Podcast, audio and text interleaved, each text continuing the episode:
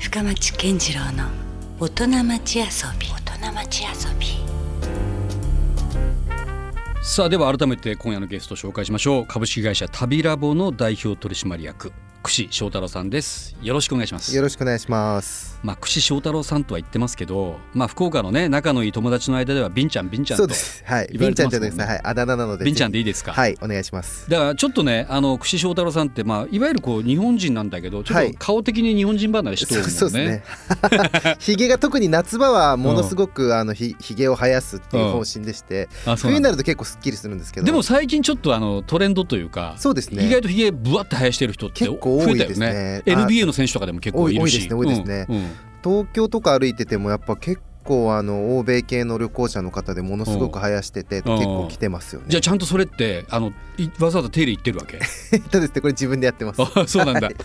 そうなんですよ。なるほどね、はい。そうちょっとキャラクター的にもねちょっとしっかりとこう立ってる感じの ビンちゃんなんですけども、まあでもあの旅ラボといえばおそらくウェブ系とか SNS にまあちょっと通じてる人だったら必ず一度は見たことがあるようなね、ありがとうございます、えーサイトじゃないかなとはい。思ってはいるんですけども、まあ、ここに至るまでみたいなね、うん。話をちょっと聞いていきたいなと思うのがあるんですけどもなるほど。すごいだからビンちゃんって面白いですよね経歴が。そうなんです。改めて見てみると。そうなんです。めちゃくちゃ変わってまして、うんあのまあ、旅ラボ自体は今月間900万人のこう方に読んでいただいてい。るウェブメディアで、うん。まあ、テキストだけじゃなくて動画も結構やってたりとか、あと今年テレビ番組もやるんですよ。あもう本当メディアですね。はい。うん。でやったりとかで今までもフリーペーパーやったりとか VR 作ったりとかしてきて、うん。うん。まあその世界に出なくても、うん。あのわざわざ行かなくてもそのスマホの中でうん。世界をこう旅しているような感覚とか体験みたいなものを、うん。まあ、提供できたらいいなと思って作ったのが、なるほど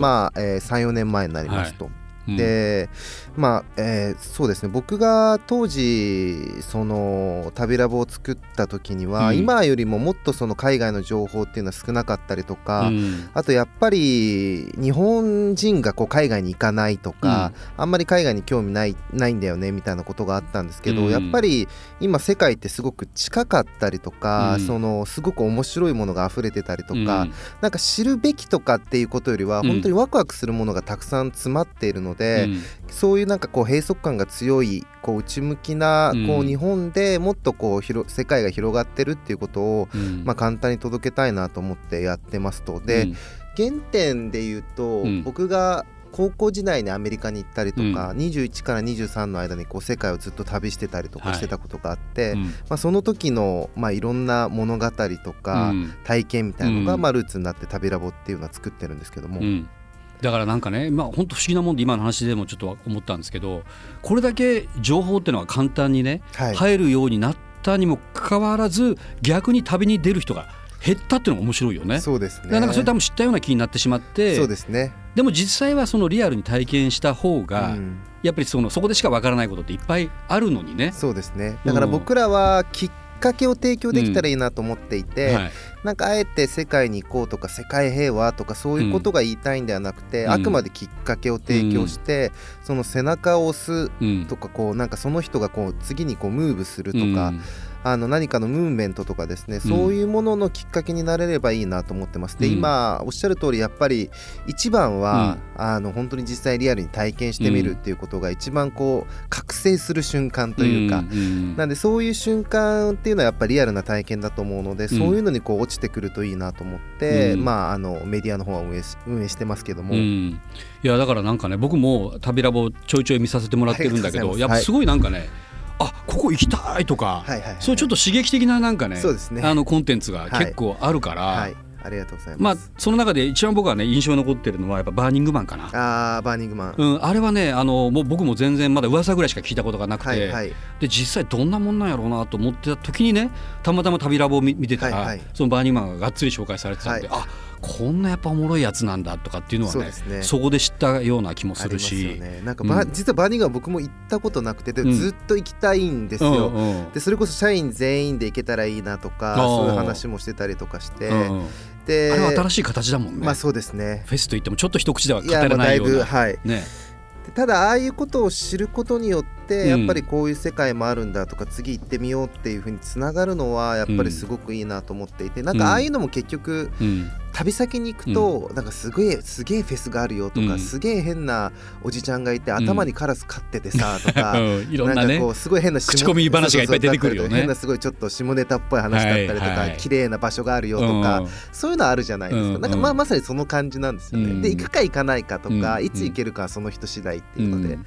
でもそういうのってすごい楽しいというかワクワクすると思うので、でももししかしたらその旅ラボみたいなのがきっかけとなってね、はい。ここに来てあの福岡もそうなんだけど、はい、あのホステルとかが結構増えてきたんあですよ。増えてますよね。ね。ただのホテルじゃなくてなんかこうちょっと出会いとかコミュニケーション、まあ、コミュニティが発生するような宿みたいな、うんうん。そういうのもできてきてるからそうですね。意外とそのきっかけ作ってるかもしれないです。コミュニティ感っていうのはものすごく重要だなと思っていて、うん。なんかやっぱりみんなただ行くだけだと面白くなかったりとか、やっぱ誰かと関わりたいとか、すごくこう体験的なね、体験的なやつですね、う思い出に残ったりとか心に刺さるのってそういう体験だと思うんですよ、うん。あの時に会ったあの人のあの話とあの笑顔とか,、うんうんうん。だそういうのはやっぱすごい求められてるなと。あと、うん。最近僕の周りだとスナックとか結構流行あってて、スナック来てますね。はい、福岡もやっぱそうですよね。ぼちぼちありまはい。すね。だからスナあれあのそのコミュニティ感ってスナック効果だと思うんですよね。ね、はい、あれも出会いだもん出会いそうですねそうですね。やっぱそういうのはすごく楽しいなと思います。うん、いやいやなかなかだからそういった意味ではだからそのビンちゃん自体がすごくこう開いてるというか割と結構レンジがもしかしたらねそうですね。広い経験をいっぱいしてきたのかなっていう気はするんですよね。そうですね。うん結構変変なことというか、うんなんかうちの会社でよく言ってるのは、その与えられたものを消費するんじゃなくて、うん欲しいものとか欲しいこと、うん例えばまあ欲しい世界自分たちで作れって言ってるんですよ。うんでなんかやっぱ盲目的にこう目の前にあるものを無意識にこう消費というかこう時間を過ごしてしまうと思うんですけど、うん。やっぱり僕がずっと海外行ってすごい学んだのは、うん。まあ、家が欲しかったら作ればいいし、うん。歌が歌いたかったらカラオケに行かないで、うん。別に焚き火の周りでうん。ギター弾いて歌った方がめちゃくちゃ楽しいんですよ。うん。だし与えられたもので遊ぶよりもね。そうですね。んうん。で自分でやったことでしもう仕事だってそうじゃないですか、うん。なんか言われたこととかこうしなきゃいけないじゃなくて自分がやりたいこうなりたいっていう職業があれば、うん。それをやってしまえばいいし、うん。なんかやっぱそういう価値観っていうのは、うん。こう今最も重要だなってやっぱテクノロジーもこう発展してたりとか、うん。まあ、情報もこれだけ手に入ったりとか、うん。まあ、行きたいところにいつでも行けるっていう、うん。まあ、そういうインフラが揃っているので、でうん。あればなおさら、うん。なんかこう社会がこうだとか、うん。なんか学まあ、学校じゃないですか会社がこうだとかうん。っていう言ってる時間があるんだったらもうやっぱり自分で欲しい世界欲しいものうん。欲しい何かっていうのは作った方がいいなと思っていて、うん。そういうのは本当にすごく大事だなと思ってます。そういうその価値観とかなんかそのいわゆる意識っていうのはどの辺から生まれたんですか？だからもう10代の頃からもう割とちょっとはみ出してるじゃないですか。そうですねだいぶはみ出してるんですよ、ね。あんまりこうそのレールの上っていう感じじゃない道そうそうそうそう。をずっと来てる感じがすごくするから。そう。ただずっと10代は、うん。あのーまあ僕中学校受験をして、うんうん。中1は私立の進学校に行っていて、うん。1年で辞めたんですよね。ね。中学校辞めるって ありえないですよ普通。で公立の義中学校務教育やしみたいな。一応公立の中学校で戻ったんですよ そで金髪にして戻ったら結構こう、あの僕ヤンキーがやりたかったわけじゃないんですけど、ヤンキーあの不良に間違えられてしまって で大変な目にあったんですけど、そういうことがあったりとか、うん。で高校からアメリカに行ったりとか、うん。まあ、仕事をしたりとかいろいろしていく中で、うん。あのですね一番でもこう、なんていうんですかね、うん。あの自分の気持ちに従ってうん。こう切り開いていくっていう楽しさっていうのは、そういう、まあ、10代の頃からいろいろ自分でやってて分かったんですけども、うん。そのさっきの欲しい世界とか欲しい未来とか自分で作ればいいじゃんっていうのは、うん。やっぱ21歳から23歳の時うん。に世界を2年間その放浪してた時それこそバックパックみたいなそうですね感じをしてたそうですね。当時実はあのブリックス、うん。12年ぐらい前でいわゆるはい。ブリックスがすごい盛り上がってる時で、うん。まあ、ブリックス最初見ようかなと思ってうん。何かのヒントが、ヒントになればと思ってうん。中国半年ぐらいいたんですよ、でだけど中国に全然発見がなくて、今言ったらちょっと違うのかもしれないですけど、当時は特に発見がなくて、うん。まあ、その人口ボーナスからの、あのーまあ、経済成長みたいなものがやっぱりメインで、うん。逆になんかどんどん失われていく何かみたいな印象の方が強かったんですよ。うんでその後にあの僕の元同僚がシンガポールに住んでて、うんうんでシンガポールのその住んでる元同僚がいやオーストラリアの,、うん。あのニンビンっていう町があって。コミュニティですね、はいそこ絶対バイロンベイトに 絶対行った方がいいよって言われて、はいでもともと僕はその、うん。まあそう行った方がいいよって言われたのは、まあ、うん。ヒッピーコミュニティみたいな、うん。でインターネットってもともと60年代にヒッピーたちがこうスティーブ・ジョブスしかり、はいそうですね。うん。からどんどん始まってきてますし、うん。で僕もそのそれこそ地味編とか、まあもう大好きでもう地味編が僕のあの神なんですけど、まあ、だからあのシアトルとかあのエエリア自体がいまだに IT 系のねそうですね。聖地でもあるしね、はい。そう本当あそこ出身ですけど地面はね。おっしゃる通りですおっしゃる通りです、うん。でうんなんでそういうのもあってじゃうんあそういう自分のルーツになってるヒッピーを見てみようとヒッピーコミュニティを見てみようと思って、うんまあ、世界中のヒッピーコミュニティを残りの1年半回ったんですけど。やっぱりそれが一番自分の中ではヒントになったんですね。で彼らってその、まあ、さっき言ったコミュニティってまあ自分たちで村みたいなものをまあ作っまあ、いわゆるお金の価値観ではない、ね、そうですそうですね。ところで動いてる人たちですよね。て自分が生み出したい、まあ、アート作品なのかそういうのでこううん。食べてたりとうん。か、まあ、家も自分たちで作るし、うん。その食べ物も作るし、まあ自給自足的な。はい。まあ、キューバはちょっとヒッピーコミュニティではないんですけど、うん。まあ、国だってそれこそまあ自分たちで作れちゃうしうん。みたいなのがやっぱりあって、うん。そういうものを見てた時になんか僕911の時うん。にロサンゼルスにいたんで、アメリカにいたんですよ。アメリカにはいたんですね。でうん。911の時にまでは高校生に留学アメリカに留学してたんですけど、その時にやっぱアメリカ万歳みたいな、うん。アメリカかっこいいみたいな、うん。だけどテロがあった時にやっぱりこう世の中がすごい変わるなっていうその雰囲気があって、うん。ただその時は答えが見つからなかったんですよ。で答えが見つからなくて日本に帰ってきたりとか世界をこう回った時に、うん。そのヒッピーコミュニティを見て、うん。あなんか今まではなんかアメリカが作ったかっこいいプロダクトを買うみたいなものがなんかいけてるみたいなうん。感じだったんだけどでももうそういう世の中でもなくなってきてるから、うん。じゃあ自分が本当にさっき言った欲しいものは自分たちで家であろうがうん。遊びであろうが仕事であろうが DIY でそう全部作っちゃえばいいじゃんっていうのがうん。あの僕の結構そういうげ原点ですね。だからメディアもなければ作ればいいとかうん。なんかこうイベントもなければ作ればいいとかなんかそそういう感じでいつも捉えてます。だからその一つが旅ラボだったりするわけですはいうんそうなるほど。どうなんですかね？今こう旅ラボ自体もどのくらい34年になるっていう話そうですね。で今社員が60人ぐらい。えそんないるわけ？はい。すごいですね。はい結構いて多分ですね年内に80人とか100人ぐらいまで。おお。はい。なるほど。ね。それはなんかあれですか？またこうその一そのウェブマガジンとかっていうことでもないっていうことですよねだから。そうですね。なんで動画やってさ最近ですね、うん。それこそつい最近発表されたんですけど、うん。5億円ぐらい資金調達をして、うん。あのディスカバリージャパンディスカバリーってあの、はいアニマルプラネットとかのあのやっていうんうん。るディスカバリージャパン、はい。あそこと業務資本提携組んだんですよ。はい。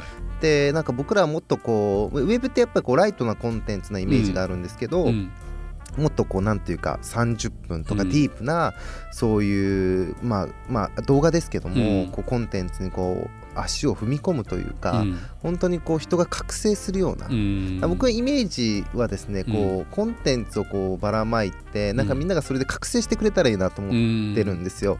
できっかけある種のアジテーションというか。そうですねそうですね。はい。そういうものにどんどんフォーカスしたりとかあとですねオリジナルプロダクト。うん考えています、商品開発。もはいとかあとお店もやります、おおはい。いろんな立体展開がああるんだ。そうですね、ん。いろいろやっていてなので、うん。まあウェブメディアっていうとまあウェブメディアなんでしょうみたいな感じがやっぱあるんですけど、うん。やっぱそこを中心にどんどんどんどん飛び越えて、うん。いろんなものにこう展開していきたいなと思っていて、うん。まあ、コツコツコツコツ地味なんですけど、うん。やってますね。なるほどね。だからもうちょっとあれですね。何をやってるかっていうのがもう意外ともう伝えにくくなってきていますよね。なんかいろいろ面白いことやってますみたいな。うん、でもまあおそらくそれを全部紐解いてみると何か一貫したものが見えてきそうな気はしますけどね。はい。えーまあそれにしてもねでもまだまだこうちょっとあのビンちゃんのそのいわゆるこう歴史というかはい。ちょっと振り返っていきたいところまだまだあって、はい、でまあアメリカにまあ10代の時に渡ってそうですね。中学卒業して、まあ、アメリカに行ってでも10代で起業してるでしょ？そうですね一回してますね。その僕実はと、あの2年間飛び級してるんですよ。あそうなんだ、はい。頭良かったんやね。いやいや、えっと、これはまた頭がいいわけじゃなくてですね、うん。いろいろいろ、まあ、あって、うんまあうん、ラッキーだったんですけど、うんうん。17になる前に、えっと、高校卒業してその後17でもうない16なる前にも卒業できたんだ。そうそうなんです。でそれですぐテロがあったんですよ。ああなるほど、はい。でうん。ちょっと大学行ってたんですけどうん。すぐ辞めてうん。でその後は自分で仕事してうん。あのアメリカで仕事してましたね。うんでも古着のこう販売買い付け販売みたいなことをやっていて。それはアメリカで買って日本に、とかはい。うん。あとは現地の日本人にも売ったりとかしてましたけどそういうのをやってっていってよく10代でそんなとこまで行ったよね。いやもうあれですよ。それこそその時は最後ロサンゼルスに住んでてそこからボストンに引っ越したんですよ、うん、でボストンに引っ越して、ボストンからニューヨーク経由でまたロスに戻ってニューオーリンズまでみたいな、うん、バスでグレーハウンドってバスがあるんですよ、ね、もうバスがあるしねまた、あのバスの旅が狂っててですね。もう多分ねここでね言えないぐらいいろ,、いろんなことが。まあ僕もかつて80年代にそれ体験してますけどね、だからもうその時は衝動をボストンバッグに詰め込んで、もうなんかもうひたすら旅するみたいな、僕あのジャック・ケルアックの路上とかめちゃくちゃ、はい、あのビートジェネそうです、ビートジェネレーションめちゃくちゃ影響を受けてるのでなるほど、まあ、そういう背景もあってそういうことをしたりとか、それが一番最初の旅って言ったら旅ですよね。ロードムービーをもうリアルに体験していくような、まさに。でその、多分ね今までの旅で一番やっぱ濃かったのは、そのグレーハウンドのバスで、あのここでは言えないような あの放送禁止的な。放送禁止的なちょっとあの、さじ加減がわからないのでやめとくっていう そういうのがいっぱいありましたね。で、そう。でその後やっぱ1778ぐらい1年ぐらい経って日本に戻ってきて、まだね普通そこでは世間の人はまだバイトするのが関の山ぐらいな時代ですよ。はい、でそこからいろんなエンジニアやったりとか19歳の時たまたま出るっていう、あの IT の会社では、拾ってもらって。でこれ二十歳でもトップセールスマンになったっていうプロフィールにも書いてありますはい、でそれはもう本当になんで当時僕を採用してくれた人たちが結構いろんな外資系の会社で偉くなっていて、今でもすごい仲良かったりとか、当時あの当時の社長がうちの株主でいてくれたりとか、今でもその出るコミュニティにはすごい救われてますね。そこのつながりが今でもあるはい、で21の時に、まああの僕が大きい病気をしちゃって、あの心臓の横にこう良性だったんですけど、こう拳大ぐらいの腫瘍が見つかって、ただあると死んじゃうみたいな、でそれを取った手術をしたりとかして、なんかもうこのまま日本とアメリカってこうわ、うん、なんかこう分かった気になって仕事もある程度できてこのままじゃよくないなと思って21の時にさっき言った旅に出かけたんですよ、ね、そこで。でそこでまああの欲しいものは自分で作った方がいいなっていうその価値観であって23の時に、まあ、また日本に戻ってきて出るに戻ってきてで2 5 6ぐらいから宮崎に移住をして、あ宮崎にそこから移住するんですね、はい、で宮崎でその要は何でも作ってみようと思って、で築70年の本当に柱と瓦しかない古民家を五右衛門風呂も作りましたし、トイレも作りました全部回収して作ったりとかそれこそ塩の、あのー、製造販売みたいなことも復活させてまだそれ残ってるんですけど僕の友達が引き継いでるんですけどやったりとかまああの完全手前味噌って言って大豆も麦も麹も塩も全部自分で作るっていう。えー、そこまでも全部いろいろ作り出したんだ。そうそうそうそうそう。いうまあ遊びですよね。そういうことをまあいろいろやってたんですよね。で29の時東京戻ってきたんですけど、まあでもしかしそこで東京に戻ってもあまりにもギャップがないですか？いやだからもうギャップがあったんです。これもですね、結構いろんなストーリーがあって、うん、そのまあいわゆるその宮崎でソーシャルビジネスっていう、そのまああのやってたんですけど、うん。そもそもなんで宮崎だったんですか？その時。海が綺麗だったからですね。あそんな理由なんやね。あの石波 宮崎県串間市に石波海岸っていうビーチがあって、はいはい、日本投げ者100選にも選ばれてるんですけど、うん、23キロの白浜があって誰もいないんですよ、うんうん、で僕いろんな海岸のビーチ見てきたんですけど、あんな綺麗なビーチないなと思って。それはやっぱ世界に出たからこそまた気が付く日本の良さだったりするよね。はい、そうですね、うん、で、まあ、こんなとこで何でも作ってみたいなと思って、まあ、やって農業もして本当何でもやってみたんですけど、うん、でただやっぱそのいろいろやっていく中でいろいろ作ってはみたんですけど、うん、なんかこれじゃ世の中変えられないなっていうのがあって、うん、でちょうど隣の市で宮崎県日南市っていうところで市長選があって、はい。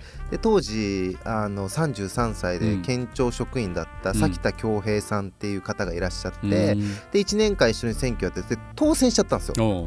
で当時日本で2番目に若い市長になって、うん、でそしたら宮崎の日南市めちゃくちゃ変わったんですね。うん、まあ、今でもう2期目当選して結構いろんな IT 企業行ったりとかすごい有名になってるんですけど、だ当時本当に何も、まあ、何もないわけじゃないですけど、やっぱ全然盛り上がってなかったところを、まあ、彼が当選して変わる様を見ていて、でやっぱ世の中をこう一歩少しでも前進させたいとか良くしたいっていうふうに思うんだったら、やっぱりそのまあ、ボトムアップでコツコツやるっていうことも大事なんですけど、やっぱりこうトップダウンじゃないですけど、やっぱある一定の影響力持ってって社会にコミットメントしていかないとどうにもならないなっていうのをすごい感じて、で東京に戻って、まあ、メディア始めるんですよね。でその時にやっぱ世界の情報っていうのがなかったので、20代前半に旅してた経験とかそういうのを生かして、あれですね、まあ、旅ラボっていうメディアを始めるみたいな感じ。なるほど。それからまあここまでのその34年の旅っていうのは意外と順調に来てるんですか？旅ラボの。旅ラボ自体はもうはもう嵐ですね。あそう。ずっと嵐ですけど、まあ、まあ外から見るとなんかこう順順調というか、まあ、会社としてはすごいこう着実に成長してるので、うん、まあそう見えるかもしれないんですけど、うん、もう中にいる僕らはもう毎日が、うん。なんて言うんですかねもう本当に嵐の中を。でもそれもある程度望んでる感じじゃないですか、まあ、そうですね、ね。はい、あんまりこうルーチン的なのはあんまりよしとしないでしょ。そうです。ねそれ楽しいんですけど、うんうん、でも本当大変です、ね、実際当事者としてはね。もう昨日と全然違う今日が来たりみたいな本当大変です。毎日違うからですね、うんうん、でも強くなりますね。なるほど、うん、もうもうある種その旅ラボを実際その現実にももう日々続けてるみたいな。そうそそんなとこでもあるわけです、ね、だから旅の延長線上でありますね。だから旅って結局その、移動することもまあそうなんですけど、うん、なんかまだ出会ったことない自分とか、うん、出会ったことない景色とか、うん、出会ったことない感情になんか出会いに行くみたいな側面ってやっぱすごく大きいじゃないですか、まあ、よくね自分探しとか言われますしね、まあまあそうですね。は。い、やっぱそういうなんか今まで見たことない景色をまあ見に行くっていう意味では、うん、このまあ34年、うん、ずっと会社始めてからもう本当まあ旅だなと思いながらやってますけど、うん、それがもうなんですかね？こうビンちゃんの日頃のなんか仕事におけるこう哲学というかこだわりだったりするのかな？そうですね、なんか旅からの発想というか、よく言ってってるのは、うん、あれなんですよ。ラベルで勝負するなって言っていて、うんうん、じゃあ例えば何々大学出ましたとか、うん、何々やってますとか、はい、何々部長ですとかそうそうそう、うん、とか過去の実績とか、もうそういうのやめようって話です、今何ができるかが全てで、今目の前の人になんか面白いことを言えたりとか、手を差し伸べられたりとか、何か価値あるものを提供できるかどうかが全てだから、もうそれだけしようって、まさに旅もそういう感じじゃないですか、ね、関係ないもんね。関係ない。関係やっぱそれがやっぱすごく大その回きついんですけどね。そうね、はい、面白い通用しないからね、はい、今までの自分の蓄積が。そうなんそうなんです、うんうん、だからそういうことをやっぱり繰り返していくと、うん、まあなんか少しずつこう面白い自分だったりとかなりたかった自分とか、うん、世の中に対してできることって、うん、まあ少しずつ少しずつ増えてくるんじゃないかなと思ってやってます、ね、ちなみにビンチャーって今お年はいくつだ？僕ね30この前3になりました。3か。だから今ね、はい、多分こうやってラジオ聞いてる人にとってもこれかなり刺激的だと思うし、はい、あまだまだなんか全然やれるやんってねそうです、ね、気が付いてくれたら嬉しいですよね、はい、こういうのね。いやもう本当に10代からずっとむちゃくちゃなことやってるんですけど、うん、でもやっぱ死なないんですよね。うんうん、でそっちの方がですね、うん社会には重宝されされますよね。死なない自分？あそうあのむちゃくちゃやってる自分。僕はあの21からあ19歳から21まで1回目の出るに行って、うん、で23から2 5 6まで2回戻ってるんですけど、うん、僕その旅してヒッピーをこう、うん、バックパッカーしてヒッピーコミュニティを戻っ回ってた後に、給料上げてやるから戻ってこいって言われたんですよ。前の会社に。でまた戻ったんですよありえないじゃないですか。みんなだって会社辞めて旅行行ったらどうしようとか、まあね次にもう続けられないんじゃないかとかね。そうみんな思うじゃないですか、思うよね、でも実はそういうことを評価してくれたりとかいいねお前面白いねとか。それ外資系だからかなそういうの理解があったいやでも今そういうの多いんじゃないですかね。そうか。もう終身雇用じゃないしね、う。ん、むしろ今何ができるかっていう人を見てるよね、ね、やっぱ僕もそこでの経験がやっぱりすごいこう良くて人間的にも成長できたので、うん、その後まあ部下を持って、こうっていうのもやっぱそれがなかったらなかったかなと思うので、やっぱりなんかこうなんて道をそれるっていうこともすごい大事ですし、なんか振り子のような人生の振れ幅みたいなものって、うん、やっぱりこう人生を味わい尽くす上でも、うん、自己成長においてもやっぱり不可欠かなと。豊かな、はい。ね、ことも体験できるし。ね。ね、うん、いやなかなかちょっと刺激的な話がたくさん聞けてますけども。はいえーまあ、旅ラボをねまだご覧になったことがないという方もいらっしゃるかもしれませんので、まあ、あのインターネットとかで旅ラボで、えー、検索をしていただくと、はい、まあ、大体ここ出てきますから、はい、えー、まあなんだろうなこうちょっと前半にも話があったけど、まあ、ただのこうマガジンというよりはそこからまあ動画も出てくるしそうですね、あのまあ雑誌とかではなかなか知りえないちょっと、うん、えー、アンダーグラウンドな情報も含む面白いね、はい、サイトとなってますんでぜひこちらもチェックしていただきたいですね、はい、ぜひ読んでください。これビンちゃんは出てこないのかな？ここの中に出てきますよ。あの僕が書いてる記事とかインタビュー記事もあなるほど、はい、じゃあその辺ね気になった方はぜひそちらまでググっと行ってほしいなと思います、はい、じゃあ引き続き来週またねはい、あのゲストそうですねお願いします。また全然違う話を聞きたいと思ってるんで、はい、楽しみです。はい、よろしくお願いします。はい、よろしくお願いします。今夜のゲストは串翔太郎さんでした。ありがとうございました。ありがとうございます。LoveFM Podcast。LoveFM のホームページではポッドキャストを配信中。スマートフォンやオーディオプレイヤーを使えばいつでもどこでも LoveFM が楽しめます。LoveFM.co.jp にアクセスしてくださいね。LoveFM Podcast。